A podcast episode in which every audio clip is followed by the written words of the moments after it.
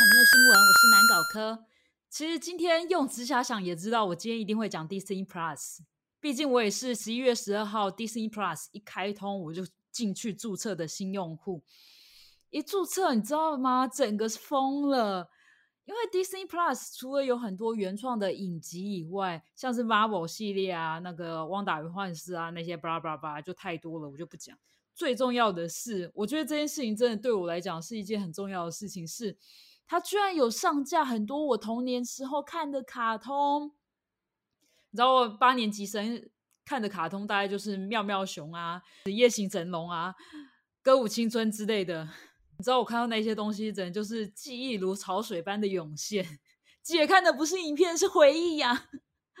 好了，我觉得今天有一点夸张。讲一下我今天讲解的方式。今天的新闻其实比较偏我自己个人对 Disney Plus 进来有一些综合的观点，它等于是综合专题。然后我会分几个部分，是第一个部分是讲解 Disney Plus 的缺点，然后这个缺点是跟 Netflix 相比。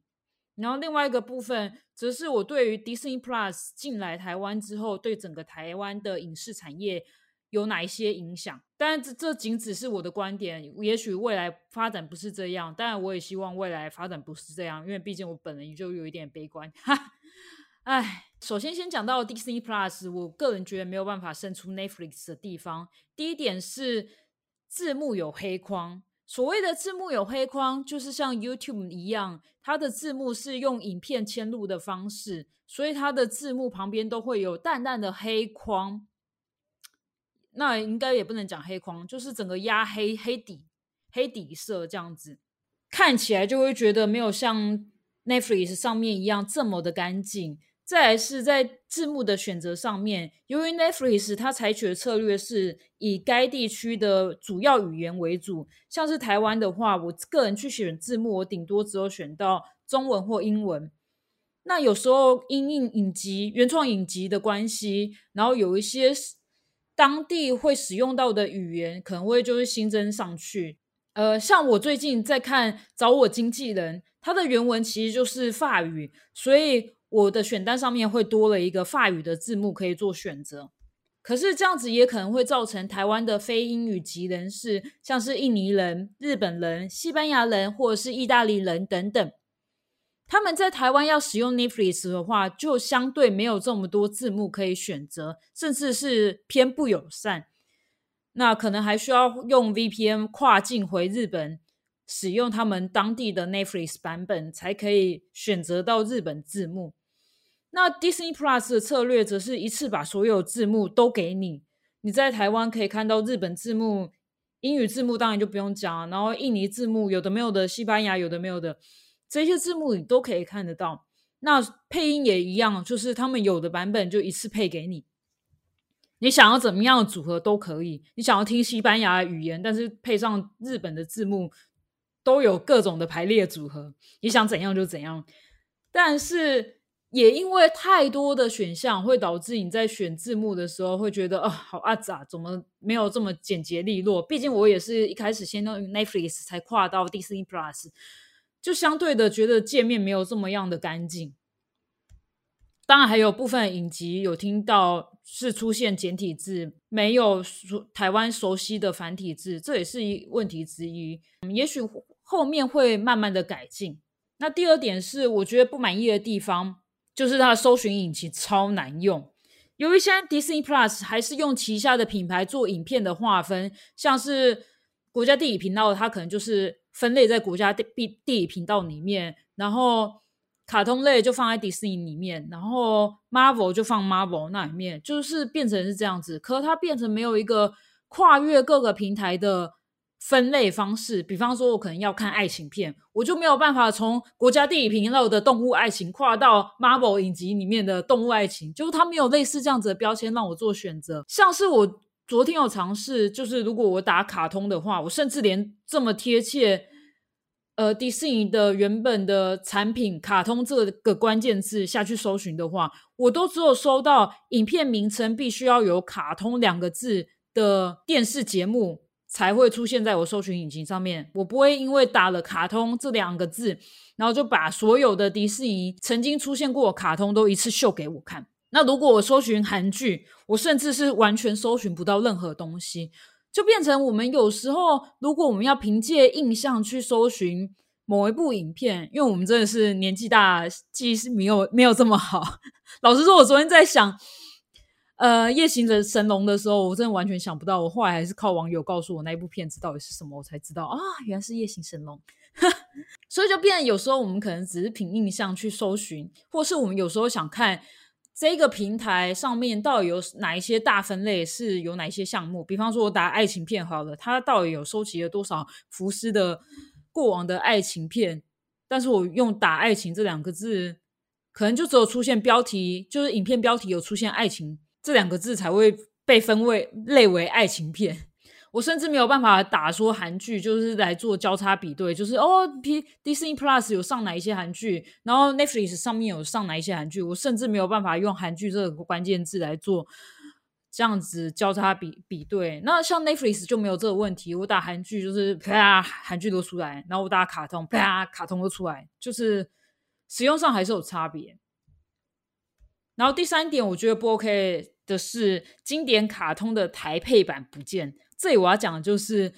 辛普森家庭啊，因为辛普森家庭庭的台配版实在是太时事梗、太贴近台湾了，然后以至于现在 Disney Plus 上面只有上架英文配音版本，台湾版本我不太确定是版权问题吗，还是嗯其他因素？因为其实早期的台湾卡通都还是有我们熟悉的台湾配音。就像我看那个《妙妙熊历险记》啊，我还是可以跟着呃片头一起唱“妙妙熊自由自在活在森林中 ”，就是我还是可以跟着他一起唱，真的就是再次回忆如潮水般的涌现。那就希望接下来辛普森家庭还是有台配版出现啊，不然看音音配版，我真的觉得有一点距离，有一点遥远。那第四点就是它的使用上界面。就是影片不能加快，相较于 Netflix，它可以加快到一点五倍，然后 Friday 甚至可以加到，我记得好像是二倍还是四倍，就是有点夸张的速度。那 Disney Plus 则是完全没有办法加倍，影影片只能用一比一的等比速率来看。虽然我觉得加速的方式来观看影片是一件其实蛮不尊重创作者的观影方式啦。但是有时候你真的是只想要快速回味一部小时候的看的影片，或者是说你只是想要快速找到某个段落，然后继续接续看下去的话，你就没有办法用加速来进行。然后接下来讲到 Disney Plus 对台湾影视产业的冲击，我自己会觉得说，首先我觉得冲击最大的绝对是二轮电影院。以往因为以往首轮片下档之后。可能还没有看到的人，他会选择转往二轮电影院去看。但是现在，因为这些 OTT 平台实在太便宜了，可能月费只要两百七。其他台湾的 OTT 平台其实最近也是打很凶，一个月大概也只要一百多块而已，你就可以看到很多的电影，甚至你可以找朋友一起分账号。那到底谁还会想去看电影呢？甚至是到二轮电影院去看，这样子进电影院看的动力可能就是逐渐下降。更何况现在有一些影片上架的方式，几乎是用无缝接轨的方式在播出。举个例子，我家附近就有一个二轮电影院，叫做来来家家。我今天去看他们的现在正在放映的片子，总共有六部，其中有三部都是 Disney Plus 上架影片。其中包含黑寡妇，黑寡妇其实算年初了，真的，他最近才上哦，其实是有一点慢啊。然后寻龙使者拉雅以及丛林奇航这三部片子都是现在二轮电影院上面还看得到的，可是 Disney Plus 同步也上架这些片子。然后我觉得比较扯的是，丛林奇航其实是今年七月份才上映的电影。他就已经，他现在还在二轮电影院上了，然后他现在 Disney Plus 进来，你其实就直接在 Disney Plus 上面看就好，你根本不需要到二轮电影院。更何况不用说了，就是上汽，上汽它现在甚至是首轮电影院都还有维持着每天可能一天一个场次的频率在上，它就是快下档之前的状态。可是现在 Disney Plus 一上线的时候，这些首轮电影院直接不用玩了，就是上汽基本上应该大家都直接上 Disney Plus 看就好，更不用进电电影院。那当然也不是只有 Disney Plus 做这样的策略啦，因为其他台湾的 OTD 产业也同样在做这一件事情。像是沙丘，它其实首映电影院也还是维持在一天还有一厅，就少部分的电影院还有上上映的状况。可是台湾的 Friday 跟 My Video 还有 Catch Play 其实都已经上线了，就是在《沙丘》这部新的影片，其实都已经上线，等于是说二轮电影院几乎是完全没有生存的空间。加上疫情的影响，我猜的话，如果二轮电影院没有自己走出自己新的路数，因为其实以往二轮电影院都是把最热门的。呃，好莱坞电影或者是最热国人最喜欢看的大片，然后直接上线到他们的影厅里面去播出。但是现在这样子的策略恐怕是行不通了。如果他们未来可能走一些比较特殊片的状况，比方说呃艺术片，他们可能就是做多一点的映后座谈，或者是说。呃，系列主题的播放，比方说他们可能就已经没有在管院院线不院线、下档不下档之类的问题，他们可能就是做一些主题性的气活动气化吧，我觉得才比较有可能生存。像比方说，我们可能讲到台湾三部曲，哦，我们就找魏德胜来讲，虽然这部片子还没有拍出来，我只不过举个例而已，现在想不到什么例子，唉，大概就是这样，就是比较主题式的活动策略，才比较有可能吸引到影迷。再度进到电影院去看二轮的电影，毕竟我觉得大家一起看电影这件事情，某方面来讲，电影院还是没有办法取代掉这件事情啊。就是大家一起观观影的感觉，就是大家一起笑啊，大家一起哭啊，然后大家有情绪上的共鸣，这件事情真的是 OTT 没有办法取代的事情。但我想，二轮电影院恐怕如果没有走出一条自己的经营策略的话，未来三年可能会台湾的二轮电影院。基本上可能都撑不下去。再来，我们也可以看到一部电影的存活时间，在未来我觉得会变得更短。我这里所谓的存活时间，是指大众的讨论热度，就是接下来电影的周期会越来越短。因为在以前，一部片子上映，它首先要进入经历到首轮电影院上映，再进入到二轮电影院上映，然后二轮电影院上映之后，可能会重叠到 DVD 啊，然后还有。影音出租片的状况，就是这会经历过这些阶段，然后这样子的流程完全走完之后，少说也需要半年至一年的时间。因为首轮如果卖得好的话，大概可以撑到一个月到两个月左右，甚至更久都有可能。然后二轮如果在接轨了半个月或者是一个月左右的时间，所以半年到一年差不多。但是因为 OTD 进来了。我觉得未来可能只剩下首轮跟 OTT 这两个选项，因为当大家都看过之后，OK，这部片子就是基本上进到 OTT 之后就变成大众普及化，每个人在客厅都可以看得到。那讨论的话题，虽然更多人可以跟着一起讨论了，可是它就变成是不是还有持续燃烧它的热度的价值？我觉得就不太确定。当然，我们的确也可以让这部片子在 OTT 平台上面活得更长久。就也许它的效益可以变得更长，但是我觉得就变成未来需要更多的芯片来填补这个市场需求。那对于像好莱坞这样子成熟的电影工业，他们就可以很快生产出很多的新作品。虽然我觉得现在有一点个状况是，他们因为缺乏故事，所以以至于他们很多的呃故事都已经。定型化或者是公式化，变我们可能一直看到很相似的作品一直在产出，一直在产出。这我就不提，就是《红色追气令》，《红色追气令》真的是公式化或者是套路化到一个极致的电影。可是相对于好莱坞，台湾的影视工业就是可以说是尚未成熟的状况，或者是说我们觉得台湾影视工业还是处在一个很脆弱的状况之下。未来将被这么多的外来的电影或者是电视剧给倾销，因为 OTT 的关系，所以台湾的影视产业困境越来越大。因为毕竟台湾在一九八九年的时候开始开放海外电影可以进口，在这个时间点之后，国产电影几乎是以一路下滑的姿态在进行。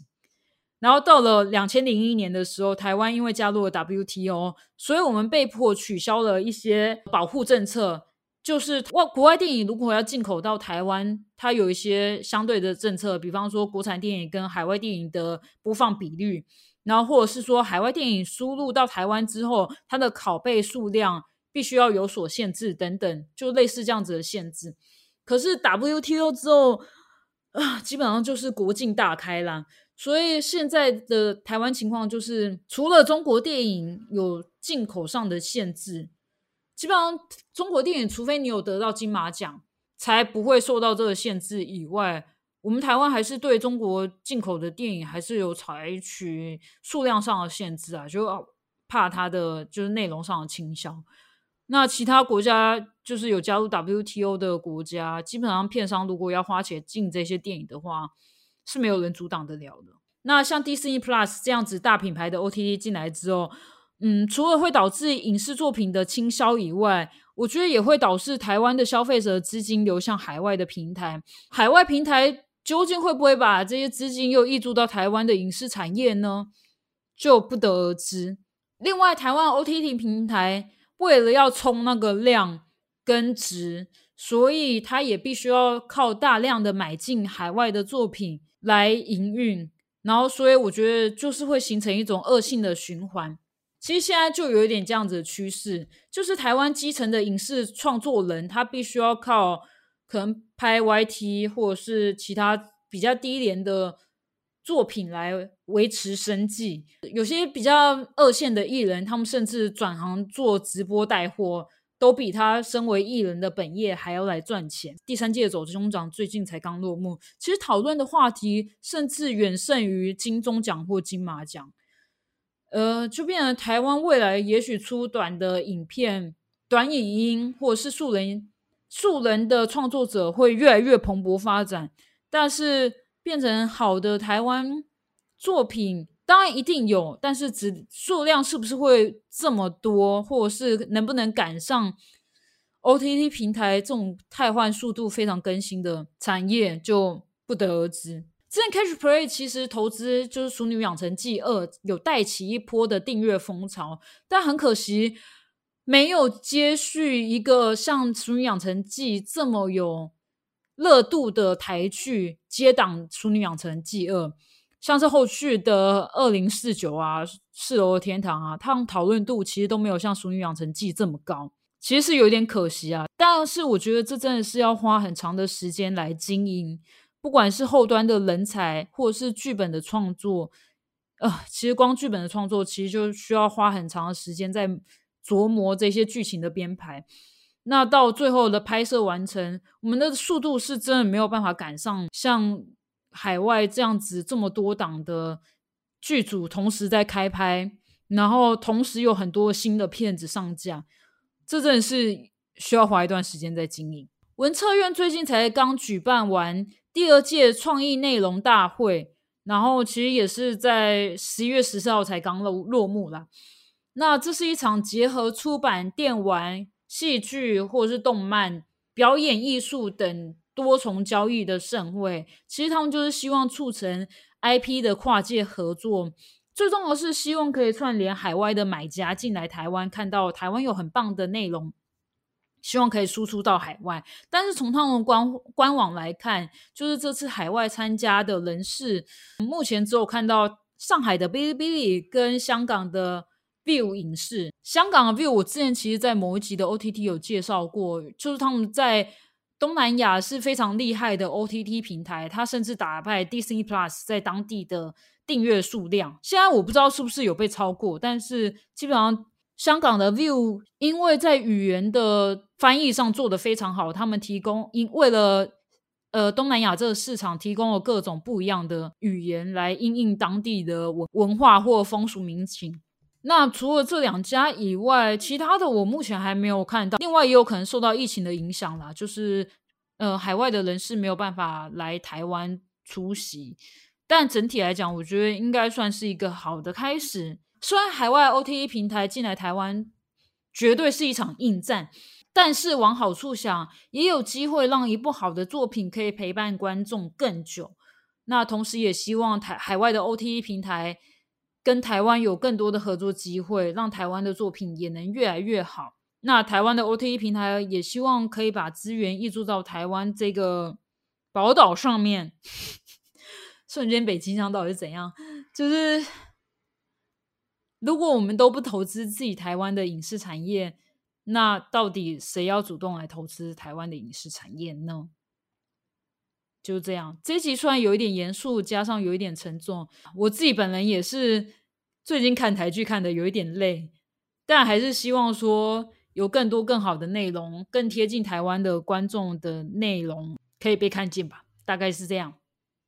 感谢今天大家的收听，然后先告知一下，下周的 OTT 新闻有可能会。暂停一次，因为我本人那个周末就是连出四天的外景，所以我不太确定我有没有时间可以抽空来录下一集的 OTT，那就期待有月底的回归。好，我是南高小姐科，谢谢你今天的收听，拜拜。